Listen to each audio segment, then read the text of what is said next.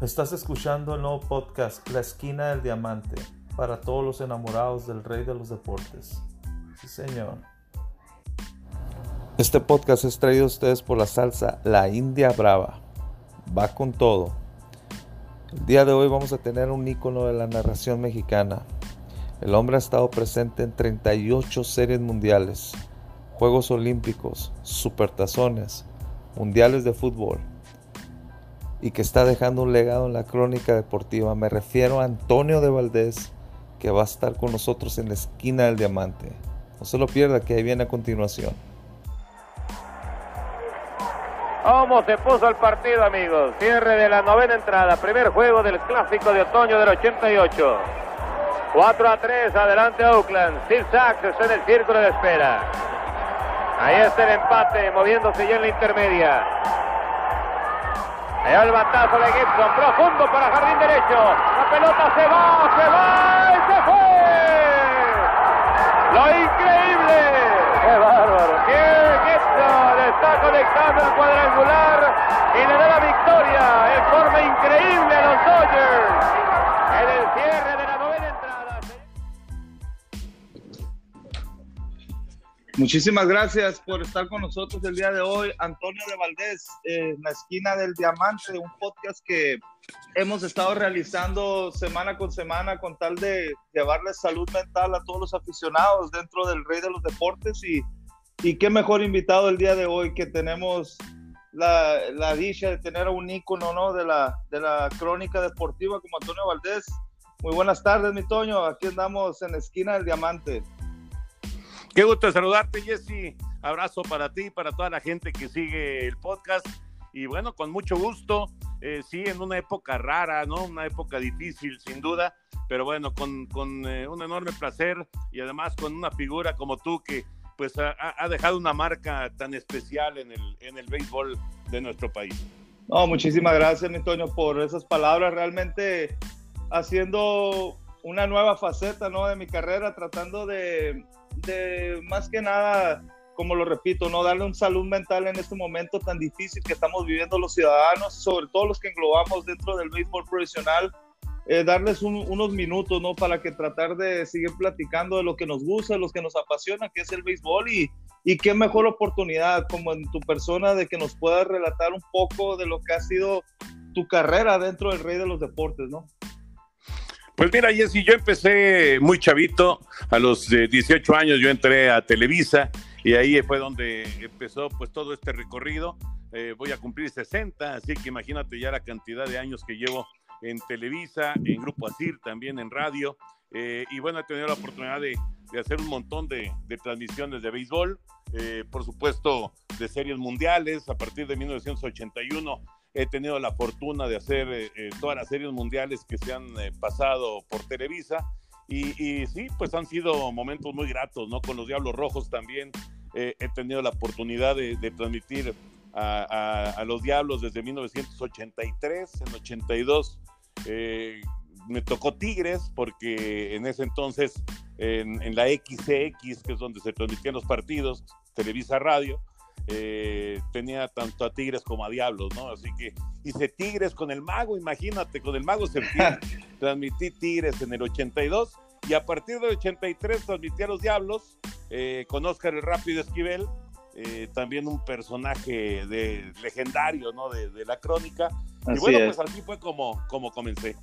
No, increíble, ¿no? Y tú has recargado un, algo muy importante, ¿no? Estás hablando desde 1981 hasta la fecha ya son, si no me equivoco, 38 series mundiales, mi Toño, que le ha tocado narrar y, y darnos esa dicha a, a todos los, los, televidentes y los radioescuchas del, del béisbol aquí en México de poder eh, gozar, ¿no? Las, las jugadas, de poder gozar los partidos de serie mundial. Y pues qué mejor eh, escenario, ¿no? Que en 1981 nació la Fernandomanía, ¿no? Allá en Los Ángeles, California y que hayas tenido ese placer de poderlo narrar. Eh, platícale a, nuestro público cómo fue vivir una primera serie mundial y sobre todo hablar de Fernando Valenzuela que estaba en su plenitud, ¿no? Sí, efectivamente, Jesse. Fíjate, te, te, platico rápido cómo, cómo era la situación porque eh, yo, yo no transmitía, eh, bueno, no transmitía béisbol, de hecho, a principios del 81, y luego se da una circunstancia eh, en, el, en, Televisa, la salida de Jorge Berry. Jorge Berry se va a lo que en ese entonces era Imevisión, y entonces quedó un hueco, un hueco grande, grande, grande en, en, las transmisiones tanto de fútbol americano como de béisbol. Pero bueno, en ese momento se estaba realizando la campaña de béisbol y yo estaba en Rumania, en la universidad, fui como reportero a, Rumania. Eh, de hecho, me tocó ver ahí a, Nadia Comaneci en, la parte final de su carrera. Figurón de la gimnasia. Sí. sí, no, pero imagínate nada más, te estoy hablando de, pues de hace muchos, pero muchos años, ¿no? Total que se abrió la puerta ahí, yo regresé a México eh, y me dieron la oportunidad de hacer un partido justamente de Valenzuela con Sonia Larcón y con el Mago Setien. Eh, y de ahí arranqué eh, pues este, este trayecto increíble, padrísimo, que ya tiene tantos años, ¿no? Y bueno, llegar a la Serie Mundial, déjame decirte que esa Serie Mundial estaba en duda si iba a ser Yankees contra Expos o Yankees contra Dodgers, porque se, alargó la, la, serie divisional, bueno, la serie por el título más bien de la Liga Nacional, se alargó y, tuvo que jugarse un quinto partido, pero eh, el, día, el día que tenía que jugarse ese partido, cayó una, una nevada o, hizo mucho frío en Montreal, total que no se pudo jugar el partido y se movió al día siguiente. Entonces, el Mago y Sony se tuvieron que adelantar a Nueva York porque la Serie Mundial, eh, eh, esto era domingo, ¿no? Se pasó el juego para el lunes y el martes arrancaba la Serie Mundial. Ya arrancaba el martes, o sea, ya, estaba encima la Serie Mundial y todavía no había rival para los Yankees. Y entonces se fueron el, eh, Mago y Sony y, yo me quedé para transmitir ese juego de Valenzuela en contra de los Expos de Montreal y, Fernando Bonrosum, que eh, pues era, digamos que el, figurón de la crónica del fútbol americano, lo transmitió conmigo, lo hicimos juntos, Fernando Bonrosum y yo, y fue, y fue un partido increíble, ¿no? Un partido de esos de, escándalo, ¿no? Tremendo duelo de picheo, Ray Burris en contra de Fernando Valenzuela y Rick Monday resolviendo el partido con un home run eh, en el noveno episodio. O sea, hasta el final se decidió así. Eh, me estoy acordando del home run del Jesse Castillo con los Leones de Yucatán. pues así fue el home run de Rick Monday para darle el boleto a los, a los Dodgers para la Serie Mundial. Y bueno, ya llegar a la Serie Mundial. Fíjate que yo en esa Serie Mundial cumplí 21 años porque yo, yo, yo nací el 22 de octubre y la Serie Mundial arrancó el día 20 de octubre. En 20 y 21 de octubre se fueron partidos en Nueva York y luego viajamos el día de mi cumpleaños a Los Ángeles. Eh, ahí cumplí 21 años y luego el día siguiente fue el, partido que lanzó Valenzuela el 23 de octubre. Valenzuela todavía tenía 20 años porque él cumpleaños el 1 de noviembre. Eh, nacimos el mismo año, en 1960. Eh, y, bueno, pues ahí empezó una muy bonita relación con, con Fernando, que se mantiene hasta la fecha, pero sí fue, imagínate, 20 años, Jesse. Yo tenía 20 años cuando narré por primera vez Serie Mundial y además me tocó la Serie Mundial de la Fernando Manía. Realmente fue algo extraordinario para mí. No, increíble, la verdad, y sobre todo tener a dos mexicanos en, en, su, en su momento como Fernando y como Aurelio Rodríguez, que en paz descanse, y, más que nada la final soñada, ¿no? La serie mundial soñada para cualquier fanático de, del de las grandes ligas, Dodgers Yankees, que hasta la fecha del año pasado se estaban saboreando, ¿no? Ya el, poder ver una serie mundial de, de ese calibre y, que tú hayas tenido la dicha, sobre todo en tu primera serie mundial, a, a, esa corta edad, poder narrar a esos figurones, ¿no? Tener a Dave Winfield, a, Steve Garvey, a todos esos, a esos caballos de ese entonces de, de las dos organizaciones y que los pudieras haber eh, presenciado al lado de, de Sonia Larcón y del Mago Septién es algo increíble, ¿no, mi Toño? Ah, fue, fue una experiencia, la verdad, eh, fabulosa y, y además, eh, digo, es algo que no te imaginas en ese, en ese momento, no te lo imaginas, pero bueno, fue arrancar una aventura de transmitir tantos años Serie Mundial y que se mantiene hasta la fecha, ¿no? Que como decías, 38 series mundiales es, un número este, enorme, ¿no? Es una, Bárbaro, cantidad de partidos. Imagínate la cantidad de partidos eh, consecutivos que me ha tocado transmitir de Serie Mundial. En 82 y en 83 no fuimos a, los parques porque fue cuando vino una crisis financiera, eh, una crisis económica muy fuerte en México. Hicimos las series mundiales del 82 y del 83 sí las transmitimos, pero las transmitimos desde México. Y en 84 regresamos a, viajar. Eh, fuimos a San Diego y a, Detroit. Y ahí ya continuó, digamos, este, hasta la fecha. Quitando el 94, obviamente que no hubo Serie Mundial, pero eh, desde el 84 para acá, pues eh, todos los partidos de Serie Mundial transmitidos allá en, en, los parques, tanto de Estados Unidos como de Canadá, con esas dos series mundiales del, del Sky Dome el entonces Skydome, ahora Roger Center allá en Toronto. Así es, y no, y, lo que son las cosas, ¿no? Un regalo idóneo para cualquier eh, amante del béisbol, ¿no? El tener eh, como cumpleaños, eh, poder transmitir, y poder estar allá en la Serie Mundial, es algo increíble, mi Toño, y, y fíjate lo que son las cosas, ¿no? Tú recalcas el, el, el 1994, realmente todo el mundo esperaba pues era un, año muy, muy atípico dentro del béisbol profesional y, y pues con los amantes del béisbol realmente estábamos con esa incertidumbre, ¿no? Entonces, 38 eh, series mundiales, Antonio, algo que yo creo que es un récord para cualquier cronista deportivo aquí en México y que tienes la dicha de poder estar junto con, con esos dos figurones en, en, ese momento que era Sonia Larcón y el Mago Septién y ahora con que, que, formaste ese tridente que ni Messi, ni Neymar, ni Suárez lo, lo, puede lo puede desbancar ¿no? con Enrique Burek y Pepe Segarra que realmente nos, nos, nos, pone la piel chinita cada vez que hay narraciones de, de béisbol de las grandes ligas y quiero retomar un, un, tema muy, muy para mí, muy personal, ¿no? Porque realmente yo viví con ustedes, con las narraciones. Eh, yo soy más de la época ya de, de ese, de ese año, ¿no? Estás hablando del año 95 cuando regresó a las grandes ligas y esas transmisiones de lunes por la noche de, de Vinicio Castilla, los Rockies de Colorado, esos cañoneros de la calle Blake es, es, lo que a todos nosotros como mexicanos eh, realmente nos sentimos muy orgullosos y, y qué mejor escaparate de tener a, a tres figurones como ustedes poder narrar esos partidos, ¿no?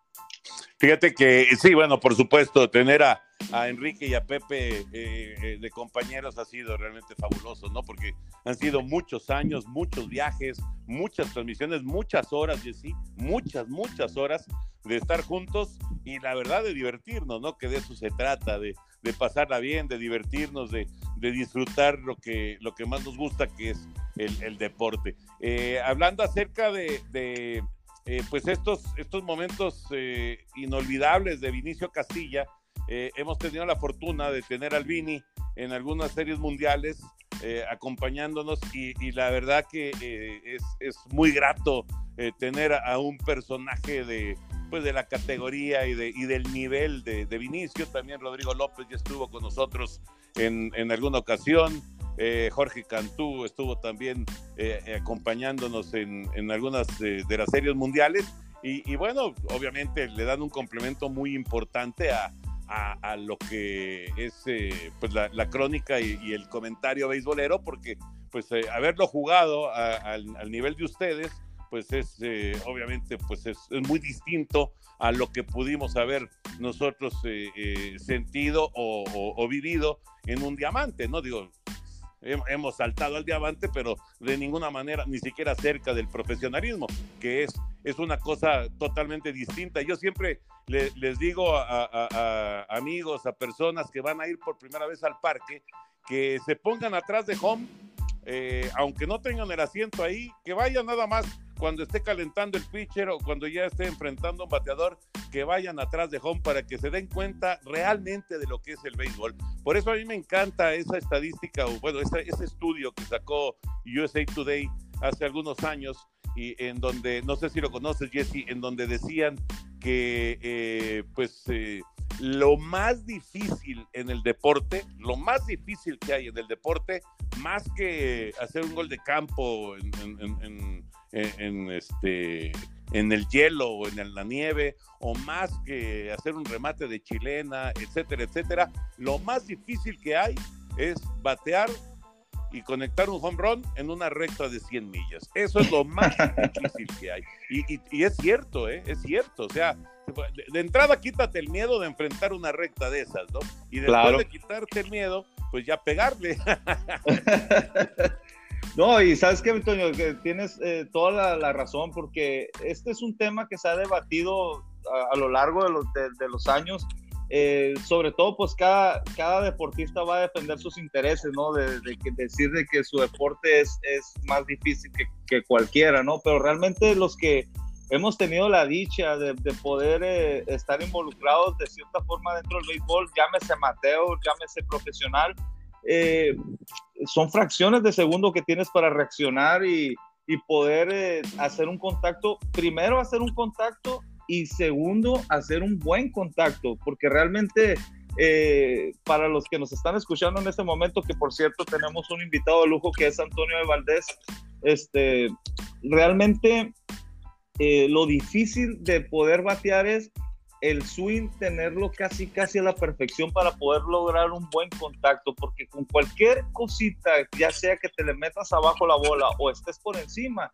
eso puede marcar la diferencia de, de, un, de un, contacto de imparable, de cuadrangular, a un rodado al infield o al outfield, un elevado, ¿no? Entonces, eh, realmente sí es muy complicado, por eso es de admirarse eh, esos peloteros, sobre todo los que están en las grandes ligas, que hoy en día ha cambiado el béisbol y que ya no están, antes ver un, lanzador de, de, 100 millas era sorprendente, ahora desde la quinta entrada el relevo entra y, y está tirando lumbre, ¿no? Entonces, eh, sí, sí, realmente sí es, es, es, algo increíble y muy complicado.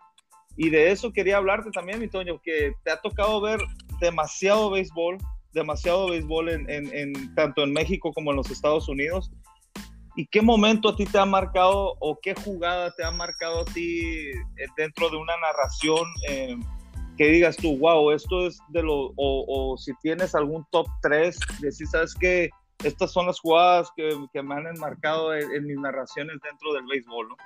Sí, claro, hay, hay, hay, momentos que se convierten en historia.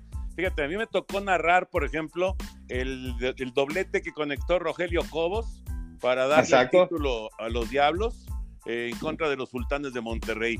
Ese, ese batazo que eh, hablabas ahorita de contactos y, el contacto de Cobos no fue bueno. Fue, fue un, un, rebanón auténticamente y la, pelota fue a la banda contraria, pero con tanta suerte para, para Rogelio y para los Diablos que superó a Pepe Tolentino y la pelota picó y se fue al fondo del jardín y ahí, ahí se coronaron los Diablos en, un momento realmente increíble que se vivió en el, en el Parque del Seguro Social.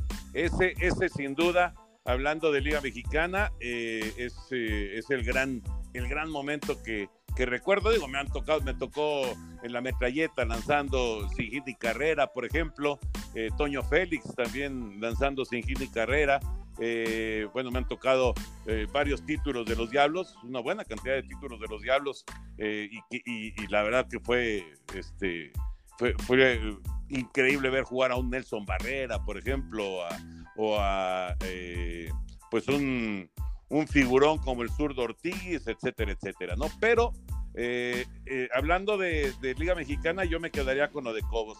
Y hablando de grandes ligas, eh, a mí me tocó narrar el home run de Kirk Gibson en el 88, cuando arrancó la Serie Mundial contra Oakland, aquella, aquel home run de, Gibson que dejó tendidos en el terreno a los Atléticos de Oakland y además se lo pegó ni más ni menos que a Dennis Eckersley, ¿no? Que en Nada ese momento pues era, ese era el caballo, caballo, caballo del, del, bullpen no solamente de los Atléticos, sino de todo el béisbol, ¿no? Era el mejor revista de ese momento y, apareció Gibson con una pierna eh, prácticamente eh, inmovilizada y, y, además eh, eh, creo que mucha gente no recuerda esto, Jesse, pero ese fue el único turno al bat que tuvo en toda esa serie mundial Kirk Gibson. No regresó a batear, no estaba en condiciones de jugar. Lo metió Tom La Sorda, fue una latida de esas eh, que, de repente salen.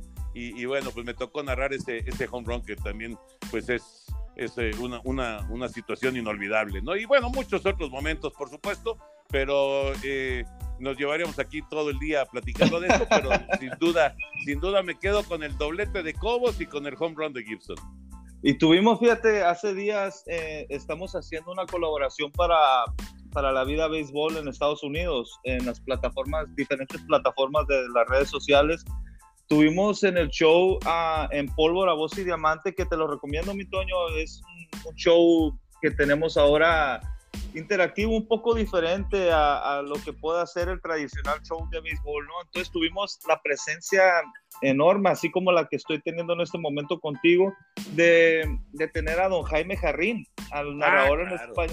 en España, este, de los Dodgers de Los Ángeles por muchísimos años, ¿no? Y realmente él, él marcaba tres momentos muy, muy impresionantes para él, que era la Fernando Manía del, del, del 81, el cuadrangular de Kirk Gibson en el 88, que él, él, lo, él, lo, denomina como vergüenza deportiva, ¿no? ¿Por qué? Porque él quería sacar el, el, el, poder ayudar, sabía de la impotencia de no poder estar al 100% y, y, y pues como tú lo remarcas, ¿no? Fue una corazonada de, de Tommy Lazora ahí de que de poderlo meter y, lograr hacer ese gran contacto y a la postre darle la victoria, ¿no? Los Dodgers y, también enmarcaba un momento en el 2006, que no sé si te tocó estar en transmisión o, verlo, ¿no? Ese regreso de los Dodgers de Los Ángeles contra los Padres de San Diego el, el, 18 de septiembre, con los cuatro cuadrangulares consecutivos, ¿no? Que se conectaron los Dodgers para empatar el partido. Y él lo dice, ¿no? Es el poder estar en la narración y poder vivir este tipo de momentos es lo que a uno lo, lo, llena de júbilo, lo llena de orgullo y es por eso que yo te entiendo ahorita perfectamente estos momentos que tú has vivido, ¿no? Dentro de, del béisbol, la forma que se te han ido abriendo los espacios y poder tener eh, este tipo de, de, de momentos increíbles, ¿no? Sí, sí. Fíjate que eh, ahorita estaba recordando, a mí no me tocó ese, ese juego de, de, los cuatro home runs que, que platica Jaime. Eh, por cierto, gran amigo y, y bueno, un, un, profesional en, todo, en toda la extensión de la palabra, ¿no? Eh, fíjate qué curioso, a él no le tocó el juego sin hit y carrera de Valenzuela. Lo, lo dijo, mi Toño, es lo que dice que él, él puede ser, si no es que el que tiene más juegos perfectos y con, sin, sin hit y carrera narrados. Uh -huh. y tuvo la dicha de estar ese día eh, con Fernando cuando lanzó el, día fin y carrera. Sí, exactamente. Pero bueno, eh, a, mí no me tocó ese de los cuatro home runs, pero sí me estoy acordando ahorita que recién en, la temporada anterior, eh, que, de repente Dodgers empezó a tener esa racha de, de, de, de victorias de último momento a base de home runs y demás. Tuvieron una serie y pas, pasamos uno de esos partidos tuvieron una serie de, de, de, viernes, sábado y domingo y ganaron los tres partidos los Dodgers con home run de un, de un novato para, para dejar tendidos en el terreno a los rivales. Exactamente, sí. Y uno de los que pegó home run fue Alex Verdugo, que ahora va a jugar con los Mediarrojas de Boston, ¿no? Que lo soltaron los Dodgers en, en ese movimiento de Mookie Betts. Y, y, y ahí, ahí, estuvo Alex pegando ese, ese cuadrangular y, y, fue uno de los tres home runs. Eh, también pegó home run el nuevo catcher, este jovencito Will Smith. Los Dodgers. ¿Eh? Will Smith. Will Smith, exactamente. Will Smith y otro de los novatos eh, pegó home run también eh, en, en, en, esa serie. Imagínate nada más, tres novatos ganando tres partidos de manera consecutiva y con home run. Son de esas cosas rarísimas que te da el béisbol, ¿no? No, claro, increíble. Sí me tocó vivirlo eh, siguiendo las, las transmisiones, ¿no? De las diferentes eh, plataformas y, y, realmente eso es de admirarse, por ejemplo, que los Dodgers, siendo un equipo que en los últimos años ha dado mucho de qué hablar dentro de, de grandes ligas y que no han tenido miedo, ¿no? De soltar a, a los novatos ya listos, ahora que tienen a, al figurón de Gavin Lux, que, que, probablemente pueda ser su segunda base titular de, uh -huh. esta temporada. Eh, eso, eso para nosotros eh, realmente es muy importante, ¿no? Y, y, ojalá Dios quiera que en México pueda seguirse dando e, esa situación, ¿no? De que puedan seguir surgiendo mexicanos que puedan, puedan abrirse paso dentro del béisbol profesional y, ¿por qué no? Soñar con, con, una oportunidad en, en, los diferentes béisbols que hay eh, fuera del país, ¿no? Pero realmente viene marcado, mi Toño, ese, ese momento, esos tres cuadrangulares, yo creo que, que no se había visto, ¿no? De hecho, es la primera vez en la historia. Yo creo que sí, eh, es, es, muy raro, ¿no? Primero que nada, que tengas a, tanto novato eh, en, en, en, circulación y tienes toda la razón, con, con, un equipo que pues está en la pelea, con un equipo que está pensando en playoff y sin embargo le da la oportunidad a los jóvenes. Eso eh, eh, me parece que es eh, muy, muy interesante y muy valioso y, y hay que también pues ponerle una palomita ahí a Dave Roberts, al manager de los Dodgers, que es muy criticado por su forma de, de dirigir, pero pues que sí le da una oportunidad a, a muchos jóvenes y eso y eso siempre será valioso. Y fíjate que yo, yo, ahora sí que aprovechando el momento, Jesse, yo te quería preguntar a ti, porque eh, ahorita que tocaste el tema de los peloteros mexicanos y de, y de llegar a grandes ligas, yo, yo, yo veo en Liga Mexicana eh, y he visto durante muchas décadas a, muy buenos peloteros que, juegan en nuestro país, eh, te incluyo por supuesto, y que yo creo que tendrían que haber tenido una oportunidad real, real, de jugar en, eh, los Estados Unidos. Y, la, y, la, duda que yo tengo es, ¿quién cierra la puerta? ¿O, o, o no, no, no se animan los peloteros mexicanos? ¿Cierran la puerta a los directivos? Eh, ¿qué, ¿qué, es lo que pasa, Jessy? Porque yo, yo siempre he tenido esa duda. Yo creo, mi Toño, que eh, no es tanto que cierren las puertas, ¿no? Sino que los tiempos han ido cambiando. Por ejemplo, hablando en, de mi persona, en, en los inicios de, de la, del siglo presente, en los 2000, este, cuando venían los scouts, los buscadores de talento de las organizaciones de grandes ligas a, a tratar de firmar peloteros, eh, antes se manejaba una situación de, por ejemplo, tú firmabas tu contrato, la organización eh, lograba un, un, cierto porcentaje sobre esa, sobre esa firma y el otro porcentaje para el pelotero, ¿no? Entonces, eh, por ejemplo, en mi caso, yo tuve muchas oportunidades en Yucatán para poder eh, firmar con alguna organización, pero también soy consciente de que el valor que se le pone al pelotero mexicano muchas veces no va acorde a lo que, a lo que vale eh, realmente el pelotero, ¿no? Entonces, eh, yo creo que por ahí puede ser una, una, una de, uno de los puntos importantes por los cuales no tenemos muchos mexicanos dentro de, de las sucursales de, de, grandes ligas. Ahora los tiempos han cambiado porque eh, realmente eh, el pelotero ahora pues vive de, de poder tener el bono completo al momento de la firma. Las organizaciones ahora están tratando de, de, de, que ellos mismos implementar sus academias personales, ya no tanto mandarlos a la Academia del Carmen Nuevo León. Y, eso, va a ser en los próximos años la pauta para saber cuántos peloteros más va a exportar la Liga Mexicana para poder tener candidatos firmes de, que lleguen a las grandes ligas y por qué no soñar como, por ejemplo, en los años 90, ¿no? Unos Dodgers con, cuatro o cinco mexicanos en un roster y, tener a varios, jugadores representando al país y poder ser sólidos para el próximo Clásico Mundial. Ojalá, ojalá, porque la, verdad que sí, eh, digo, yo, yo estoy convencido, eh, convencido de que hay mucho talento en México y eso lo vemos eh, en cada una de las, eh, de las temporadas de, de, Liga Mexicana, también de Liga del Pacífico, hay mucho talento. Ahorita que mencionas eso de los Dodgers, sí, lo recuerdo bien.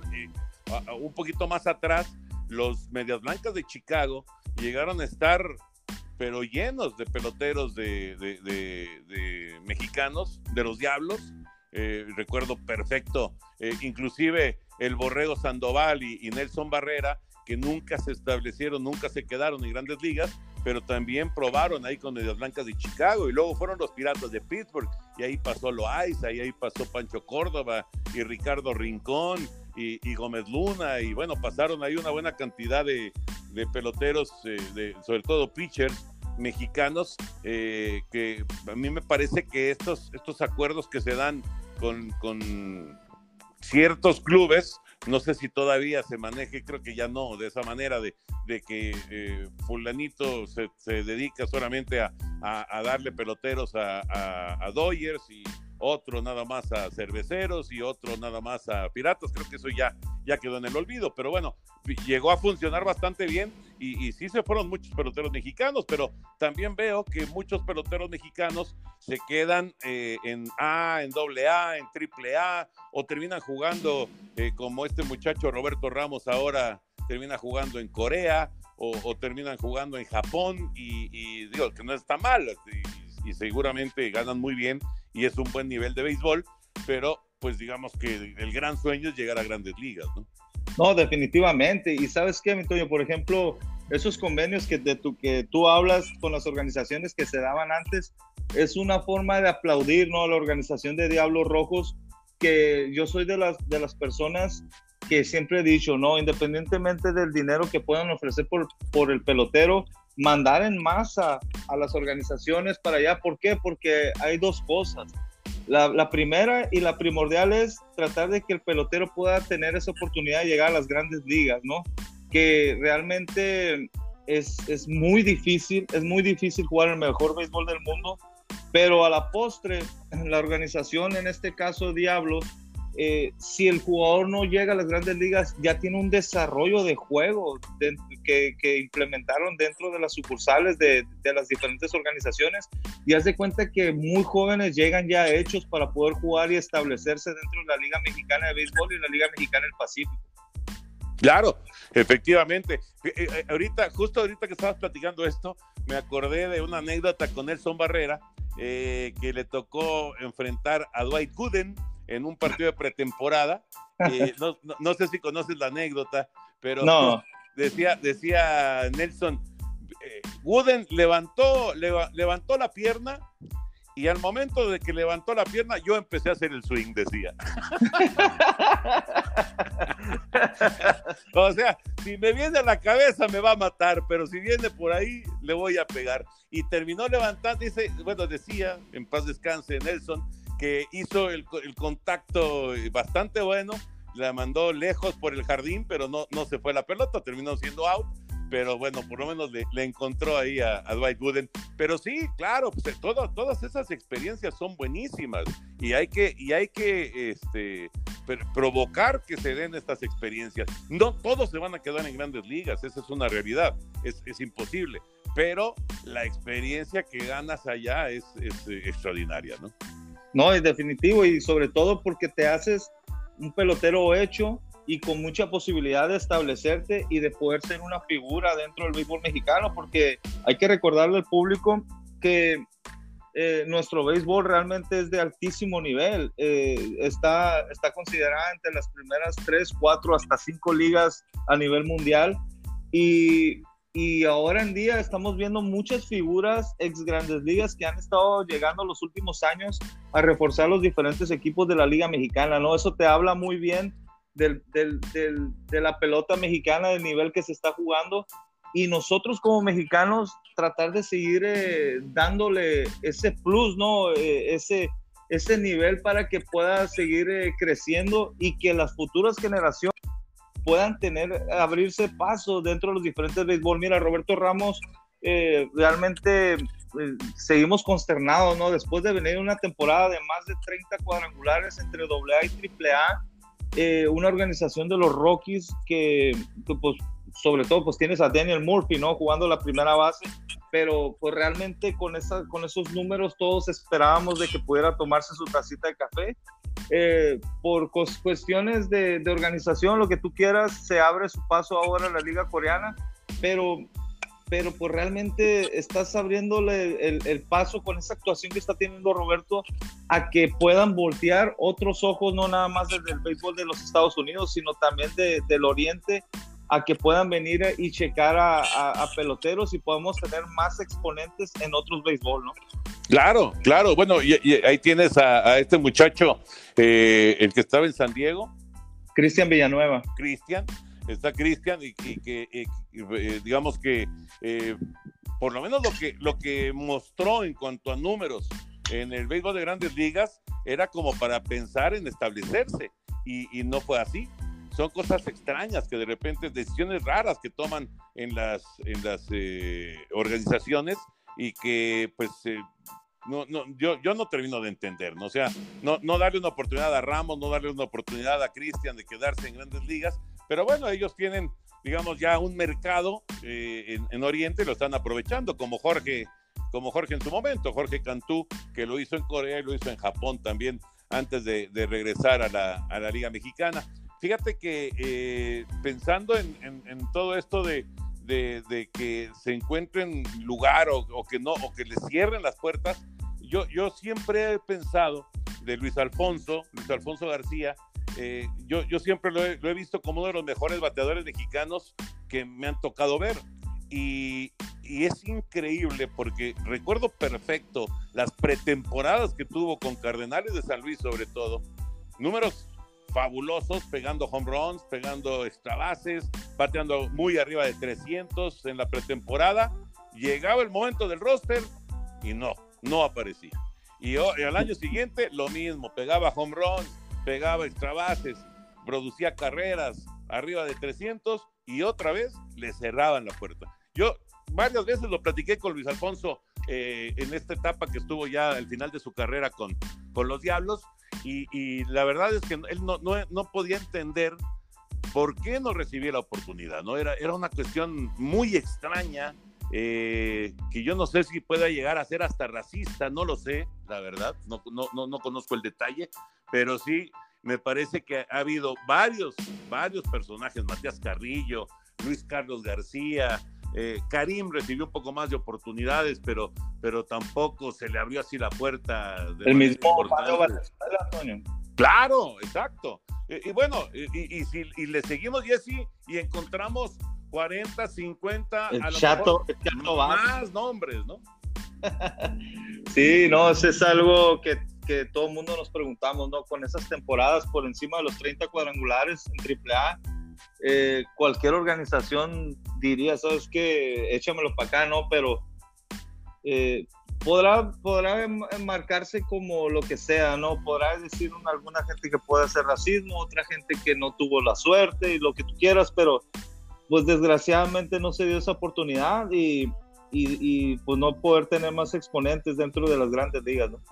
Sí, y, la verdad es que yo insisto, o sea, para los que vemos béisbol de Liga Mexicana eh, todos los días, nos damos cuenta perfectamente del nivel que hay. Decías hace un momentito que vienen ex liga mayoristas a jugar a México y, y es un hecho, les cuesta trabajo, mucho trabajo. Eh, eh, a los pitchers ganar partidos, a los bateadores estar eh, con un buen porcentaje. Les cuesta trabajo porque el nivel realmente es muy bueno.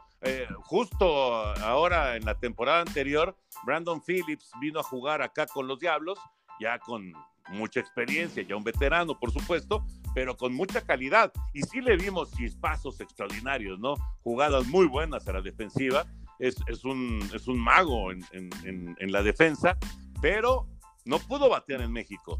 No, así, ¿eh? Jesse, no pudo batear en México simple y sencillamente. No, y luego en un parque que normalmente eh, a lo largo de su historia se ha, caracterizado por ser ofensivo, ¿no? La Ciudad de México, tanto el Seguro Social como el Polo Sol, el Fray Nano y ahora el Estadio Carpel 1. Entonces, eh, un hombre de categoría all-star en las grandes ligas como Brandon Phillips sí es, sí es rareza, ¿no?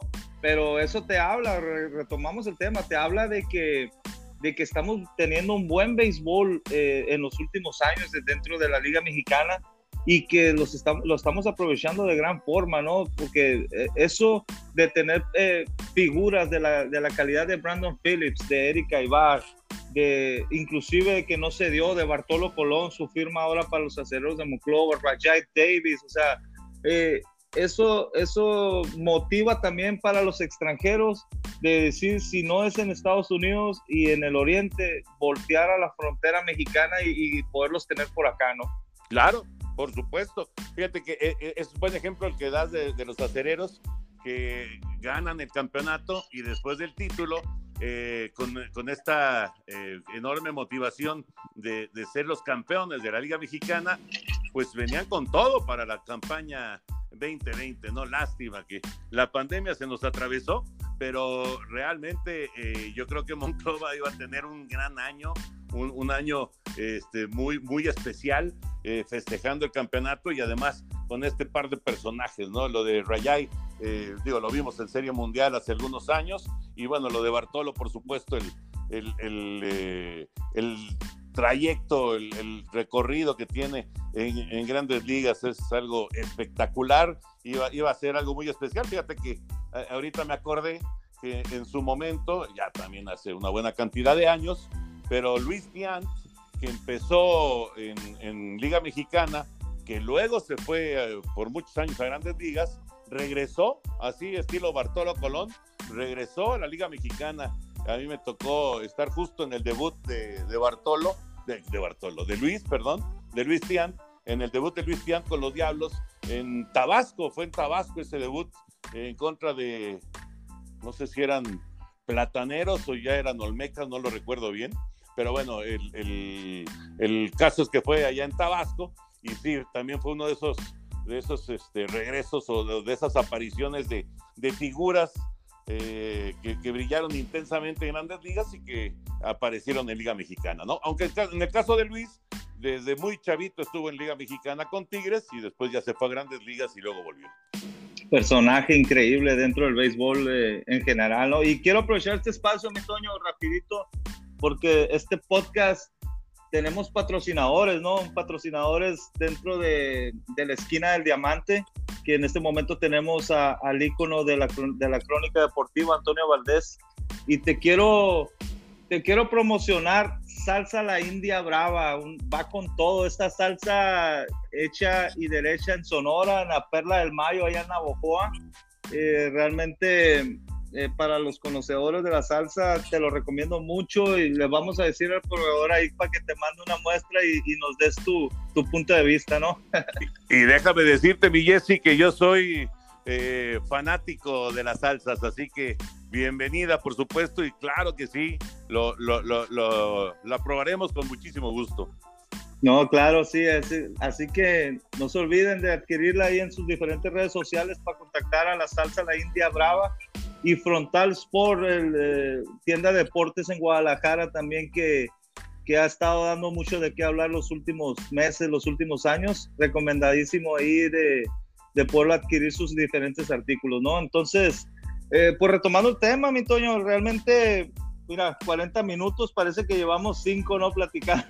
Se va bien rapidito el, el, tiempo, pero cuando hablas de béisbol eh, siempre va a ser gratificante y, y sobre todo con una persona como, como tú que has, has vivido demasiadas anécdotas, demasiadas jugadas, demasiados juegos, eh, tanto en México como en Estados Unidos y, y pues preguntarte rapidito, ¿no? Lo que ha significado para ti dentro del béisbol de las grandes ligas, eh, la Legión Mexicana, ¿no? La Legión Mexicana desde el 81 eh, narrando béisbol hasta la fecha.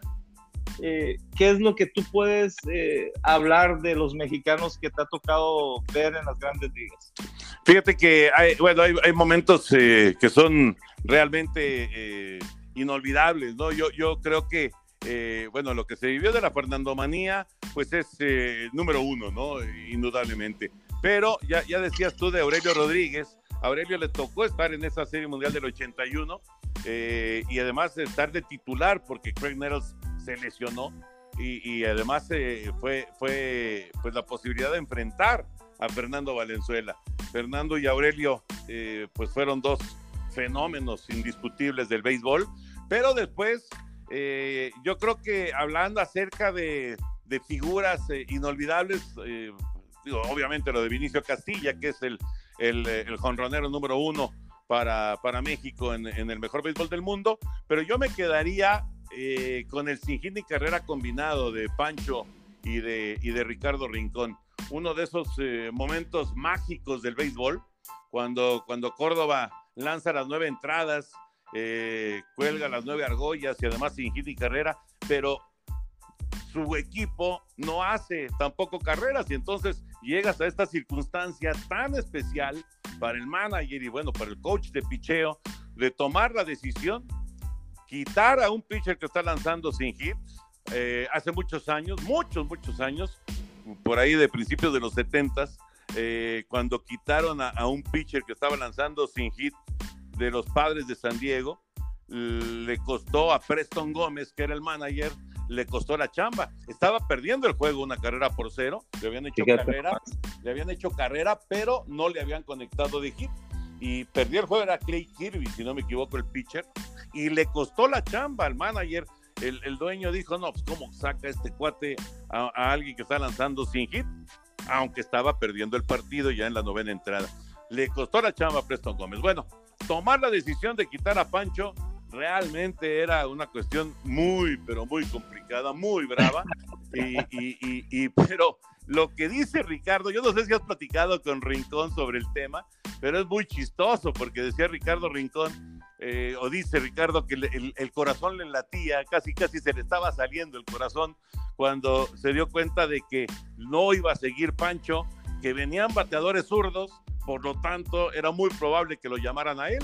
Y ya cuando le dijeron, Rincón, vas para adentro, dice que iba caminando hacia la loma y que iba como flotando, que él sentía que no estaba en el estadio, que su, que su presencia era, era más bien espiritual. ¿no? Imagínate nada más el nerviosismo. Después de que, de que tu compadre lanzó nueve entradas sin hit y carrera y vienes a trabajar tú en la décima y mantuvo el siguiente carrera y después ya vino la victoria. Curiosamente el triunfo fue para Ricardo, no fue para Pancho, pero bueno, obviamente los dos se llevan el gran crédito de lanzar juegos sin hit y carrera combinado, ¿no? Una, una cosa inolvidable, sin duda, eh, hablando de, del béisbol y hablando de, de mexicanos en, en, el, en la gran carpa, ¿no? Oh, increíble, en el Estadio de los Tres Ríos, si no me equivoco, ¿no, Toño? Sí, sí, sí, sí, todavía Todavía en el Estadio de los Tres Ríos, sí. Sí, increíble. Este, y por ejemplo, ahorita ya para finalizar este, este podcast de Esquina del Diamante, eh, quisiera hablar un poquito de lo que ha sido la carrera y que te ha tocado vivir, ¿no? La carrera de Adrián González dentro de las grandes ligas. Una, una enorme carrera que, que tuvo inicialmente con su firma para para los Marlins, para, para, los Rangers, con los Padres, Boston, Dodgers, o Mets eh, últimamente. ¿Tú crees que para a su edad, ahorita 37, 38 años, eh, preparándose bien y todo, crees que tenga todavía la madera para poder regresar a las grandes ligas? Porque definitivamente yo soy de las personas que he dicho que él si no regresa a las grandes ligas, aquí en México, eh, en el equipo donde lo pongas, tanto en verano como en invierno, va a ser fundamental para la organización que lo tenga y, y, el serio aspirante al campeonato, ¿no? Ah, tremendo bateador, extraordinario bateador. Yo creo que eh, eh, si a alguien se le ha acercado a Vinicio, pues es él, indudablemente. Adrián, digo, Beto Ávila fue un, gran bateador y fue champion bat en su momento, pero no, no tenía el poder de, Vinicio o el poder de Adrián. Eh, la, carrera de, Adrián González es espectacular, yo estoy de acuerdo contigo, me parece que si no encuentra acomodo en grandes ligas, seguramente va a tener eh, muchas, muchas invitaciones para jugar Liga Mexicana. Él eh, tiene pues la ilusión de, de, ir a los Juegos Olímpicos. El otro día platicaba yo con Juan Gabriel Castro, el manager del equipo mexicano y otro de los eh, beisbolistas mexicanos que han tenido una carrera súper exitosa en, en, los Estados Unidos. Imagínate, 17 años en, en, el béisbol de grandes ligas, que por cierto, eh, Oliver va a, a, romper el récord ahora que empiece la campaña, porque va a llegar a... 18, Con el favor de Dios. Sí, sí, va a llegar a 18 temporadas y va, va, va a superar ya a Aurelio a, Aurelio Rodríguez, a, Fernando y a Juan Gabriel. Pero bueno, platicando con Juan Gabriel, él, eh, decía, no, no, no es que tenga un lugar asegurado en, en, el equipo para los Juegos Olímpicos, Adrián, pero bueno, si está jugando y si está en buen, en buen ritmo, obviamente que es, es un, un, un bat que no, no puedes desperdiciar, que no puedes dejar, dejar ir. Yo sí creo que todavía le quedan muchos imparables y, y muchos cuadrangulares a, Adrián González, ya en la recta final de su carrera, definitivamente, pero qué mejor que, cerrar, ojalá en, grandes ligas, si no, en Liga Mexicana y, cerrar jugando en, los Olímpicos de Tokio, ¿no? Sería, sería increíble. Tremendo bateador, extraordinario bateador, Adrián, y la verdad que nos dio muchas satisfacciones en, en esta, en esta eh, etapa, sobre todo cuando estuvo con los Dodgers de Los Ángeles. Así es, así es. Mi Toño, perdón, pues. Perdón, perdón, Jesse. Además, Dime. hay que recordar que Adrián eh, consiguió algo que es, eh, me parece, eh, muy complicado que algún mexicano lo vuelva, lo vuelva a tener, ser el draft número uno de todo el reclutamiento colegial. Efectivamente. increíble, ¿no? Sí, eso estábamos tocando el tema en shows pasados ahí en Polvorosa y Diamante, cuando se, se, se dio lo, lo, del draft de las grandes ligas. ¿Cuántos mexicanos han tenido la dicha ¿no? de ser seleccionados en, en dicho draft? Y el único en la historia ser el número uno, ¿no? Realmente Adrián eh, no, no, no dejó atrás, o sea, o más bien eh, no, no, hizo quedar mal ¿no? al, al, al, pick siendo un estelar dentro de las grandes ligas, juegos de estrellas, guantes de oro y, y muy cerca de ser el jugador más valioso con, con, esa temporada que tuvo con Boston, ¿no? Sí, no, tremendo, tremendo. Y además, qué que bueno que lo mencionas, es como Vinicio, todos, todos nos vamos con los cuadrangulares, con eh, las carreras producidas, etcétera, etcétera, pero tanto Vini como Adrián con guantes fenomenales, ¿no? Guantes extraordinarios, con, con una capacidad para resolver jugadas, eh, jugadas difíciles. Vinicio, claro, en la antesala y, y, Adrián en la inicial. Definitivamente, mi Toño. Pues mi Toño, estoy muy agradecido por estos minutos que, que me ha brindado de, de, su tiempo. Realmente para mí muy importante, ¿no? Sobre todo porque estoy haciendo con mucha pasión este, este podcast para toda la gente.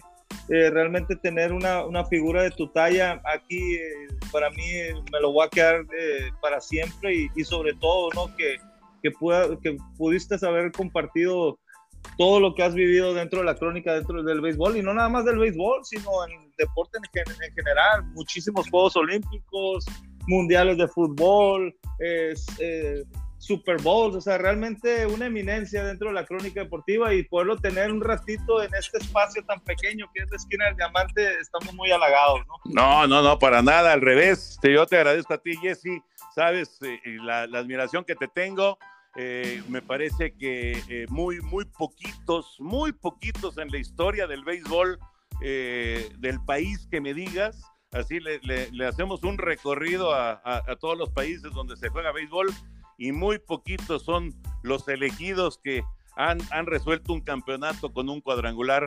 Esto es algo que lo tendrás por siempre, mi querido Jesse. Así que la admiración como siempre y, y el agradecimiento por, por estar aquí en contacto con, con, todos nuestros amigos en el podcast. Un abrazo grande, Jesse. Muchísimas gracias, mi Toño. Fue Antonio Valdés, cronista deportivo para Televisa y para los diferentes portales estuvo en la esquina del diamante. No se olviden, mi gente, visitar Spotify, YouTube, iTunes, la plataforma donde estaremos lanzando el podcast y pueden escuchar las anécdotas de Antonio Valdés. Un abrazo, mi Toño. Gracias, Jesse. Abrazo para ti. Hasta luego. Este podcast fue traído a ustedes por la salsa La India Brava, va con todo, y por Frontal Sports. No se pierdan el próximo episodio de La Esquina del Diamante.